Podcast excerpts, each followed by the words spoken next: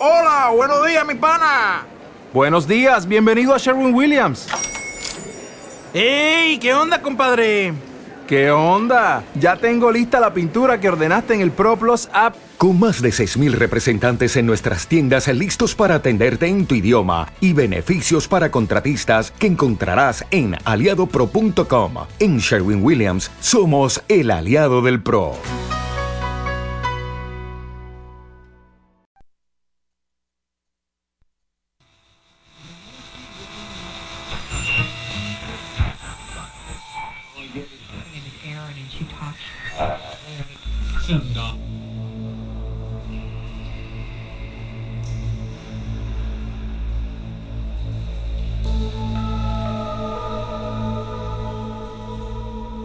Escuchando el podcast de Tripas Mutantes. Un podcast que se graba desde la cocina.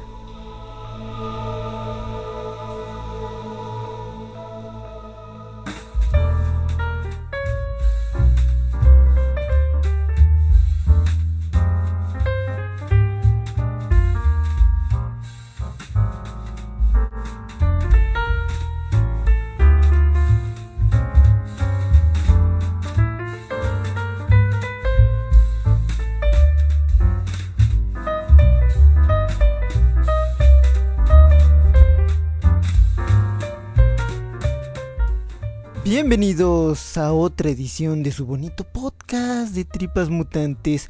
Un podcast de chisme. Hoy va a ser un podcast de chisme, de cotilleo, porque... Híjoles. eh, estamos ante... Lo que pasa es que estamos ante, ante el, el hundimiento del Titanic y lo hemos estado contemplando desde hace semanas, meses, años. Pero las noticias que surgieron el día de ayer y hoy, pues ratifican, yo creo que uno de los grandes, grandísimos fracasos cinematográficos, teniendo en cuenta que se tenía todo por ganar. Pero es todo un, todo un asunto para explicarlo, platicarlo. Y bueno, pues es la idea de, de este podcast. ¿De qué vamos a hablar concretamente? Se preguntarán ustedes amigas, amigos, pues de lo que está pasando con Warner Bros. y con las noticias que surgieron ayer y lo que podría significar para el futuro no solamente de Warner Bros., de DC Comics, de las películas de superhéroes, sino en las plataformas de streaming y el cine en general. De eso va a ir el podcast de hoy de Tripas Mutantes, un podcast, no digo atípico, es un... porque nos estaremos centrando como en una sola cosa. Les recuerdo las vías de contacto, tenemos una cuenta de Twitter, arroba baúl misterio, en donde nos pueden dejar sugerencias, comentarios, cualquier cosa que nos quieran eh, decir. Y bueno, esta semana no tuvimos correo por parte de los Tenoch Livers. Este, bueno, ah, es que ya también tengo el club de los este, Zombie Livers, Rob Zombie Livers, que también se me han ahí aventado furiosamente. Entonces ya tengo mi segunda incorporación, los Tenoch Livers, a la lista de enemigos. No, no es cierto, es broma. la lista de enemigos de tripas mutantes. Y gracias por escucharnos y descargarnos a través de tu aplicación o plataforma de podcasting favorita. Ojalá puedas evaluarnos dejarnos algún tipo de comentario, reseña para posicionar, visualizar el podcast y puedas llegar pues a más gentes.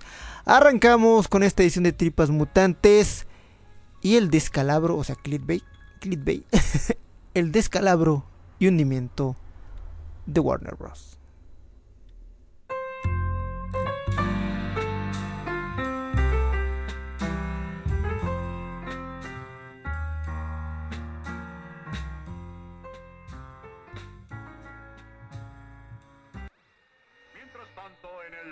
De la Justicia.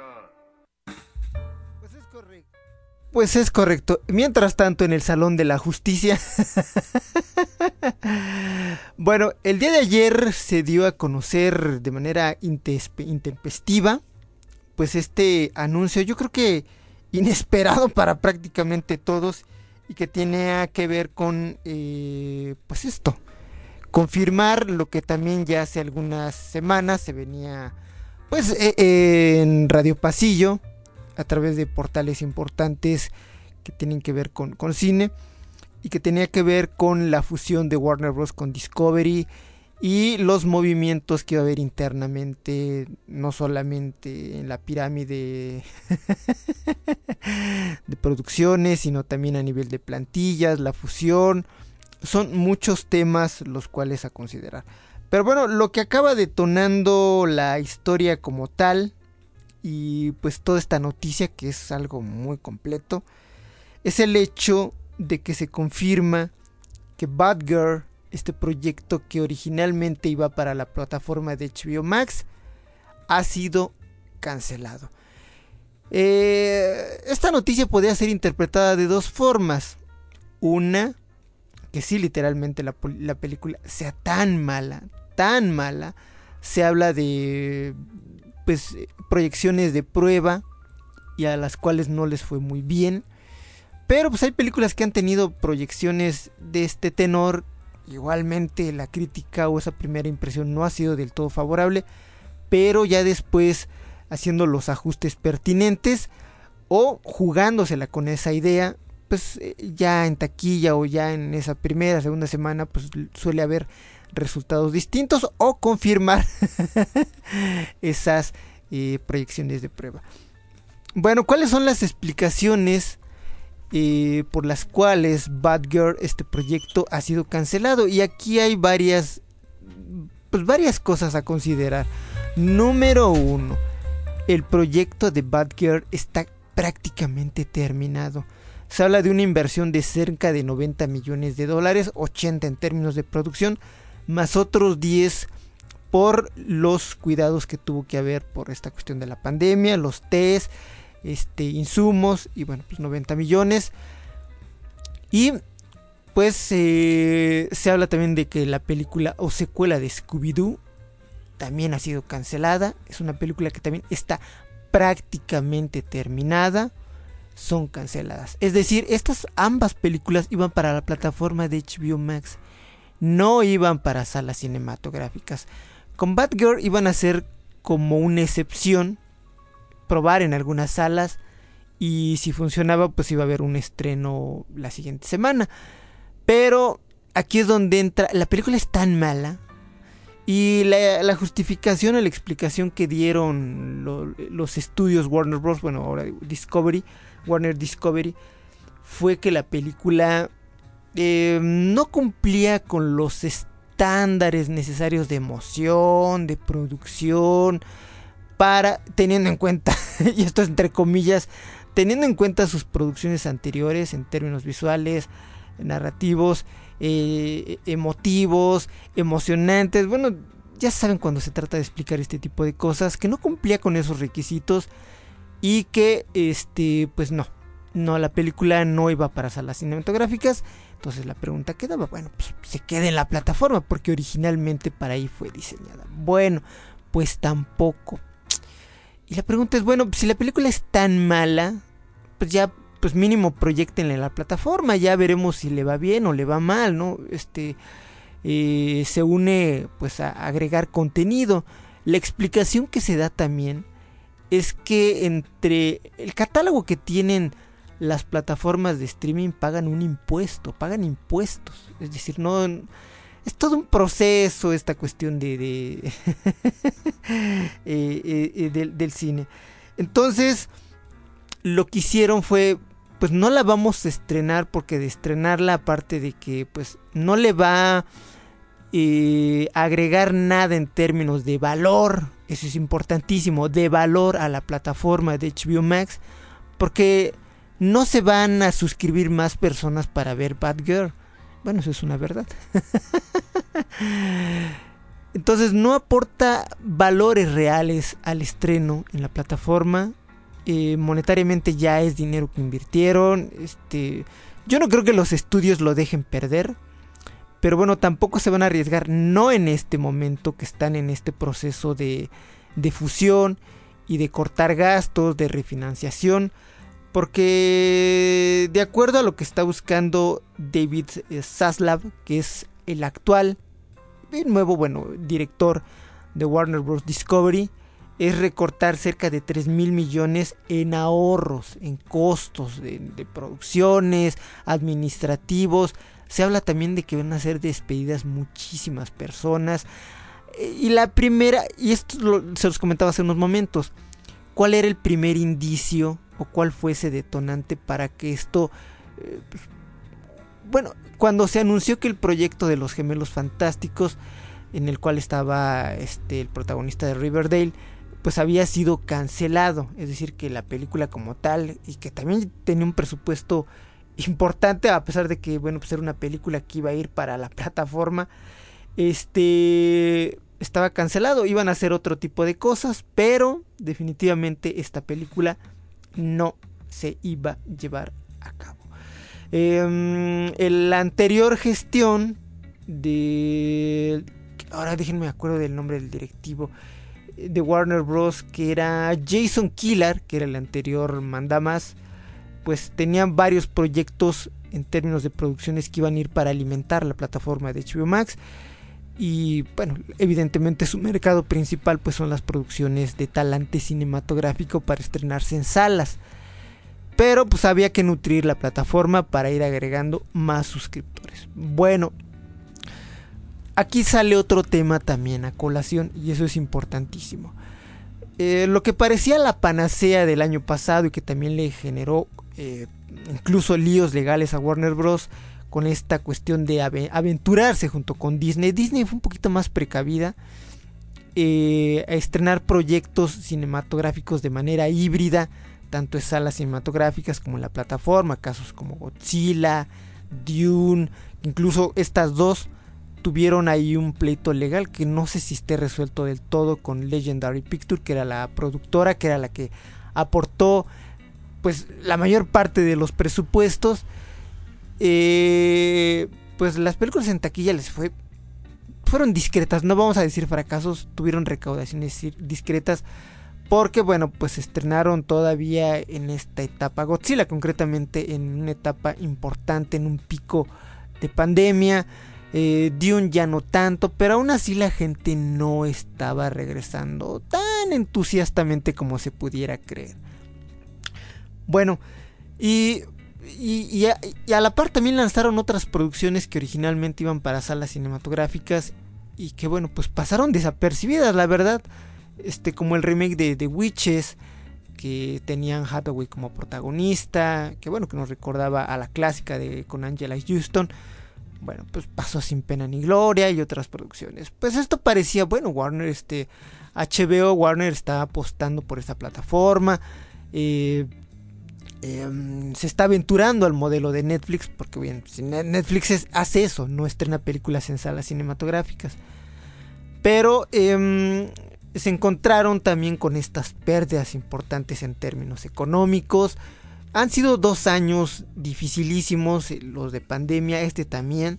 Pero ha habido eh, pequeñas, bueno, no pequeñas, películas muy concretas que han logrado ahí ir incentivando y generando esta como cola, esta ola en la cual otras películas se suben para llevar a las, a las personas a salas cinematográficas. Y este año también, pues algunos estudios se aventuraron a, pues, a, lanzar películas que estaban pospuestas. No sé, ahorita se me viene a la mente como Maverick, la, la secuela de Top Gun, que le fue estupendamente bien.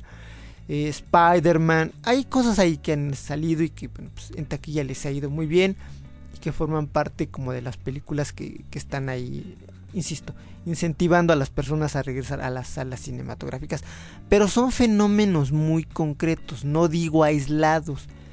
Entonces, esta idea de que las plataformas podrían ser esta opción, sí, lo son. Lo son, pero para contenidos muy concretos. Netflix tiene la fórmula, pero también esta etapa eh, cuestiones administrativas, decisiones empresariales, pues les han pegado. Tan es así que se espera que Netflix tenga una caída también importante en sus acciones, haya una salida también importante de suscriptores. Es decir, va a haber una crisis de plataforma en las plataformas porque también y esto en algún momento lo platicamos cuando curiosamente cuando iniciaba yo este podcast que si bien esta panacea o esta idea de, de que tuviéramos múltiples plataformas para ver distintos contenidos, atomizaba mucho el mercado, pero también era una apuesta muy arriesgada porque eh, atomizar significa dispersar también muchísimo. Y la gente cuando la dispersan muchísimo, a, nivel económico también hablando, pues no hay cartera que soporte, a menos de que sean ricos, bueno, a menos de que tengan un buen ingreso, eh, pero estando la situación como está, de precarizada para algunos, me incluyo, eh, tener 5, 6, 7, 8 plataformas es complicadísimo. Supongamos que tú nada más ves películas y series. Bueno, dices, me quedo con, Netflix, con Amazon, con HBO y con Disney. Pero probablemente te guste el cine de arte. Y dices, ah, pues también voy a contratar Movie. Y bueno, y, tienes acceso, pues, este, pues a otro tipo de tecnología. Y dices, bueno, voy a tener Criterion, Shooter. Y aparte te gustan los deportes. Dices, pues voy a contratar también este plataformas de, deportes, ¿no? Voy a contratar UFC, este, donde se transmite fútbol. O sea, ya estamos hablando de muchísimas plataformas y eso evidentemente implica una inversión importante.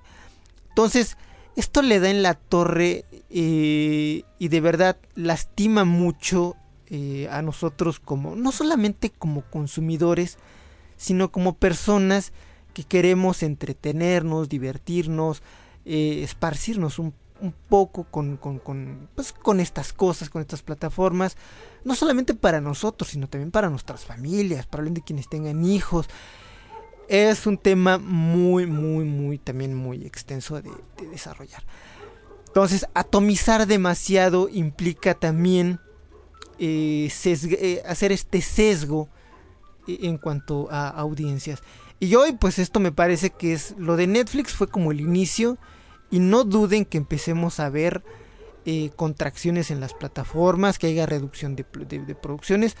Quien definitivamente no la lleva tan mal es Disney porque tiene producciones que bueno, viene apalancadas por franquicias importantes y exitosas, ¿no? Como Star Wars, este Marvel, pero que bueno que traen un background detrás de ellos, es decir, son, son, son franquicias exitosas y aún así eso no les garantiza que todas ellas sean un hit.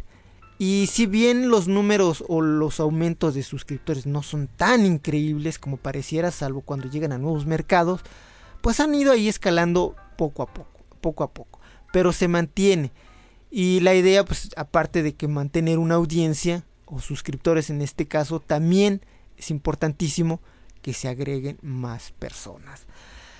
Eh, el asunto es, y aquí entra también la, la, reflexión, bueno, que DC, bueno, Warner no tiene franquicias importantes para hacer frente a esto, las tiene. Y aquí entramos al tema de DC Comics.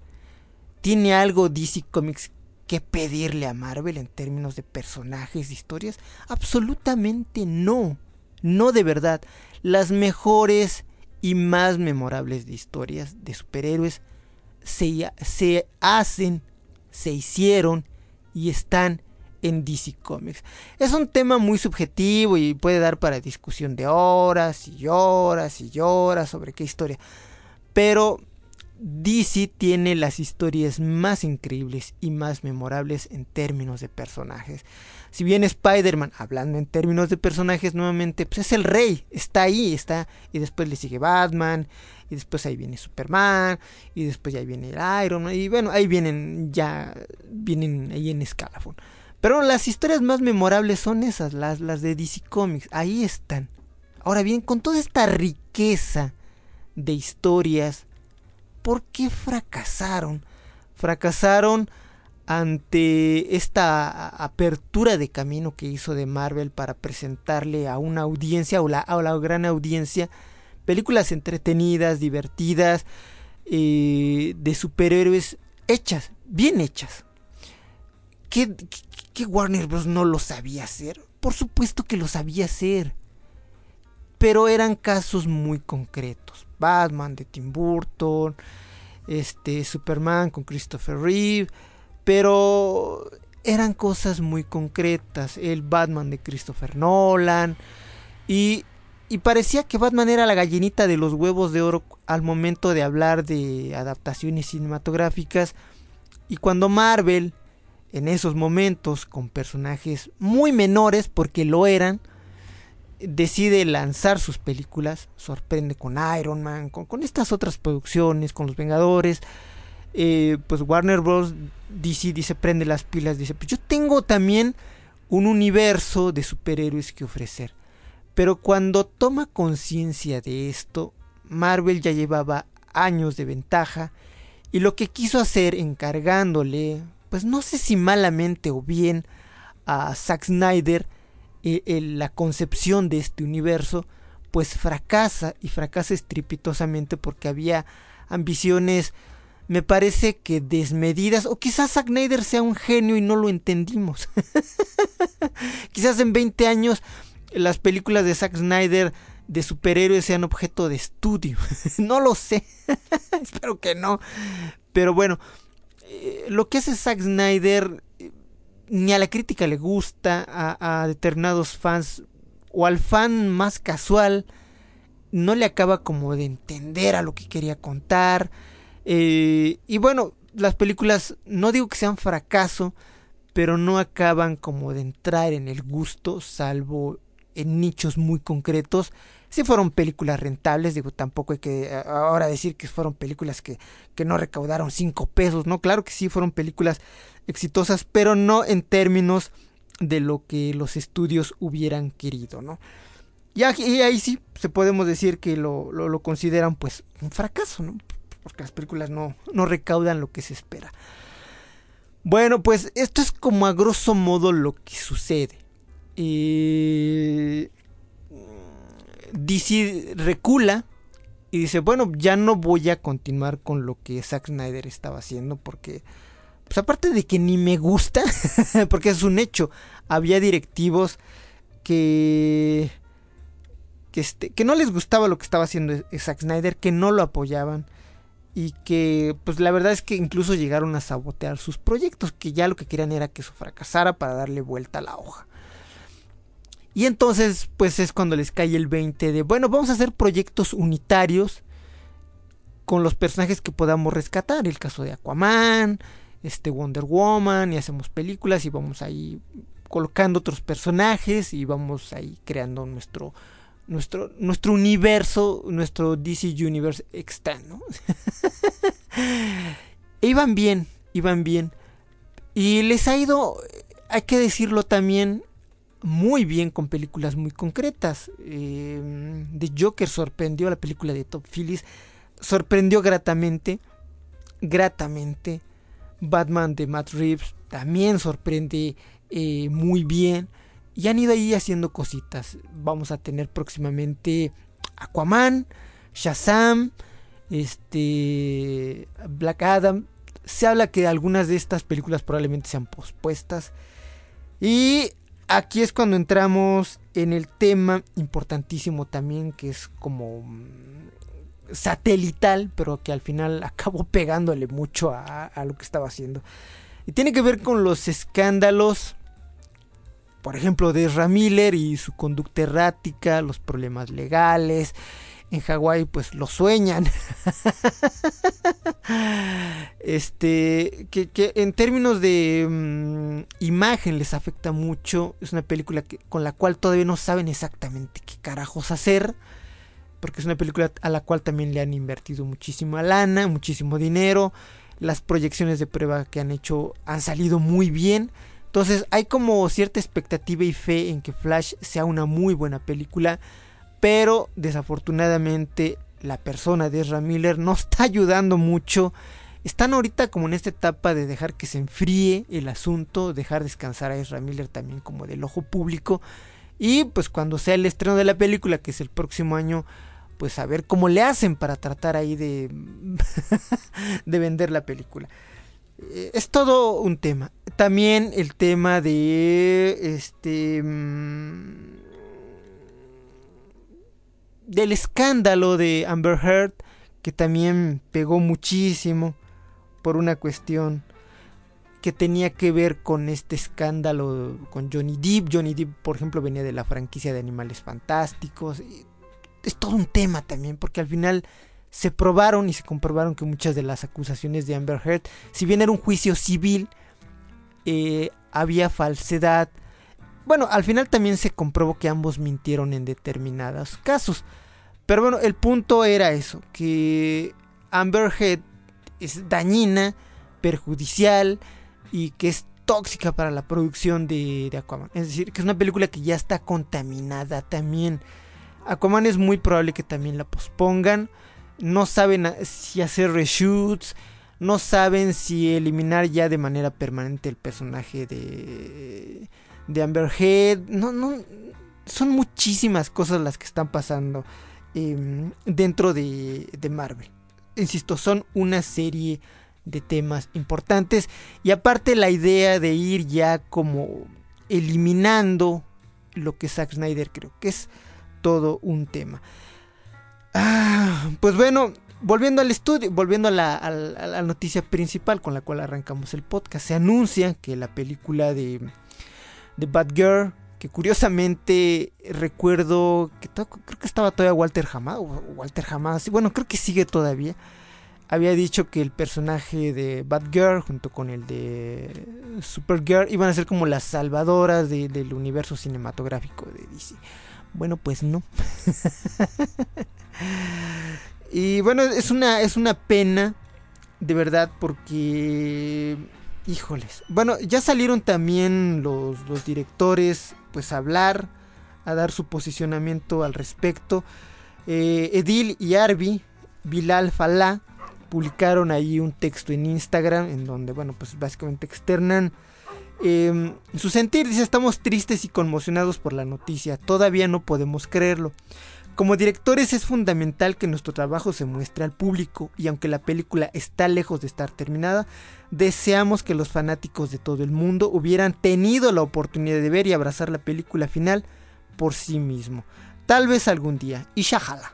Ese es como parte del, comunicado que ellos eh, lanzaron. Y era una película importante también porque mm, íbamos a poder ver a Michael Keaton como el Batman de, los 80, el Batman de Tim Burton. Íbamos a ver a J.K. Simmons como el comisionado Gordon. Y vamos a tener a, Brendan Fraser como el villano Firefly. Em, había un buen cast. Y era también como la posibilidad o este primer vistazo para ver al Batman de, Michael Keaton, para ver cómo regresaba y lo que podíamos esperar para la película de Flash, que es donde lo vamos a ver como, como en plenitud. Em, pues no sé qué tanta tristeza sea, pero lo que sí me hace ruido es eso, la cancelación de un proyecto de 80 millones de dólares. Pero también está la explicación, que es una película que en caso de estrenarla les generaría, pues... Eh, pues aparte de que no les va a garantizar, reitero nuevamente, que más gente se suscriba a la plataforma, les genera a ellos pagar impuestos. Entonces, eh, prefieren arriesgarse a enlatar la película o a cancelarla. No sé, igual sale un movimiento como el Restore Snyderverse. Eh, y bueno, ya, ya, ya había visto un par de hashtags desde el día de ayer para ver la película. Bueno, para que pudieran para que la película se termine y se pueda ver y podamos ver a Leslie Grace eh, como Bárbara Gordon. También eh, lo, Warner fue como muy políticamente correcto y dijo que bueno pues este el trabajo de Leslie y del cast pues fue increíble, que maravillosa persona, maravillosa personificación, que no era personal pero que pues, obedecía a una cuestión que tenía que ver con eh, intereses del estudio propiamente y pues bueno así. Pues no sé qué ustedes opinen, amigos y amigas. ¿Les tenían expectación? ¿Tenían ganas de ver la película de, de Bad Girl? No sé.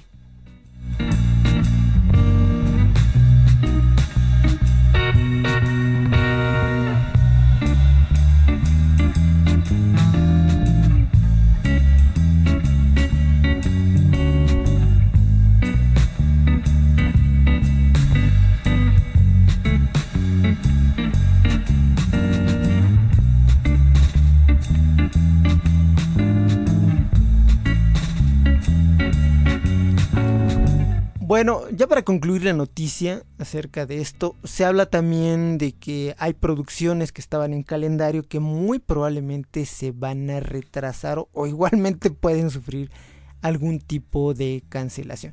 Concretamente estamos hablando, por ejemplo, de la nueva secuela de Army of de, de Devil Dead, que muy probablemente junto con, junto con otras películas tal vez les pueda llegar a pasar esto. Hay películas que todavía están en, en postproducción que muy probablemente les pase esto. O sea, que sean canceladas. Y insisto, ya lo vimos con Netflix, está cancelando series que si bien que si no dan números son canceladas y son series que pues tuvieron una muy buena primera temporada, pero no llegaron a los números y pues han sido canceladas y la posibilidad de rescatarlas ahora sí es pues no digo imposible, pero sí más complicada por una cuestión de presupuestos.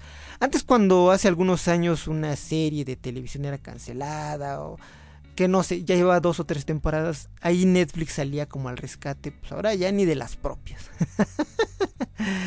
bueno, entre tanta mala noticia no quiero que nos vayamos con esto, porque el tema queda para la reflexión. Viene una crisis de plataformas, este, algunas sobrevivirán, otras no, se va a encontrar esto. Bueno, esto importantísimo, se habla también acerca de que HBO Max, plataforma que creo que en Estados Unidos va a cumplir dos años y aquí en México y en Latinoamérica apenas uno, eh, va a ser absorbida para la, por la plataforma de Discovery Plus, va a ser integrada ahí y pues otra lanita. Ay, Dios mío, paren. Bueno, dentro de las buenas noticias es que no sé si esta sea buena noticia, pero bueno. Si les gustó la película de The Joker de Todd Phillips, bueno, ya habíamos hablado de que se había filtrado este bocetos de una secuela. Bueno, todo parece indicar que sí va a haber una secuela de Joker 2 y se va a estrenar el 4 de octubre del 2024.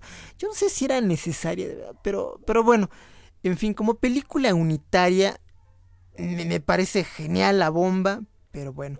La película en teoría va a ser protagonizada, regresa nuevamente Joaquín Phoenix como el villanazo.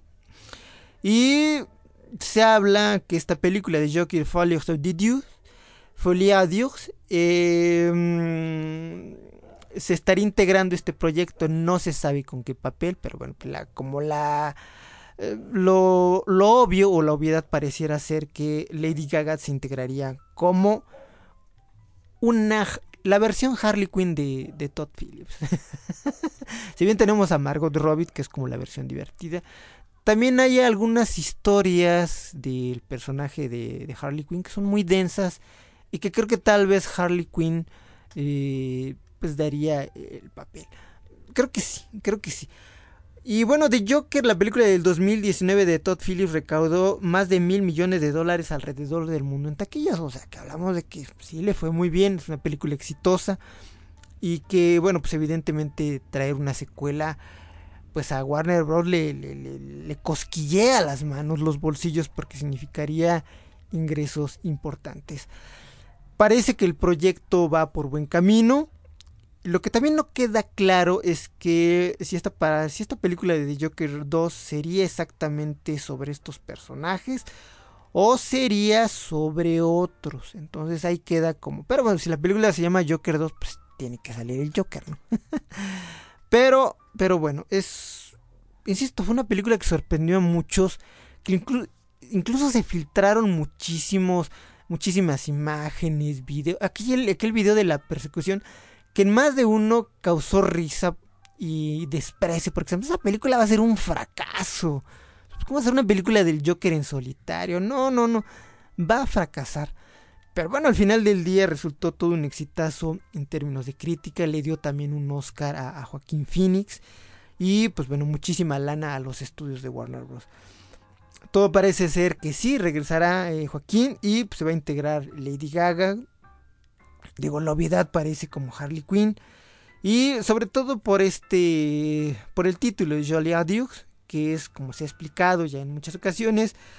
Eh, hace referencia a un término médico para una condición mental idéntica o similar que afecta a dos o más personas, generalmente a miembros de la misma familia.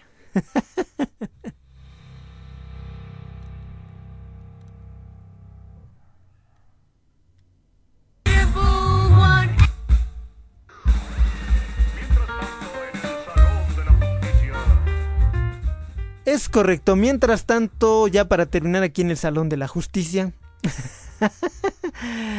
pues quedan reflexiones importantes acerca del futuro de las plataformas y lo que representa en términos de películas para superhéroes de, DC Comics. Pues bueno, pues no sé si sea triste o mala noticia, pero sí me parece que es un descalabro en términos de que pues lo que vaya a ser próximamente DC va a ser muy pensado, calculado en base a proyecciones que tengan que ver con rentabilidad, no tanto a otro tipo de cosas. Pero bueno, te recuerdo las vías de contacto. Tenemos una cuenta de Twitter, arroba baúl misterio, y puedes escuchar y descargar este podcast a través de tu aplicación o plataforma de podcasting favorita. Ojalá puedas recomendarnos con amigos, familiares, eh, o dejarnos alguna reseña, estrellitas para posicionar el podcast.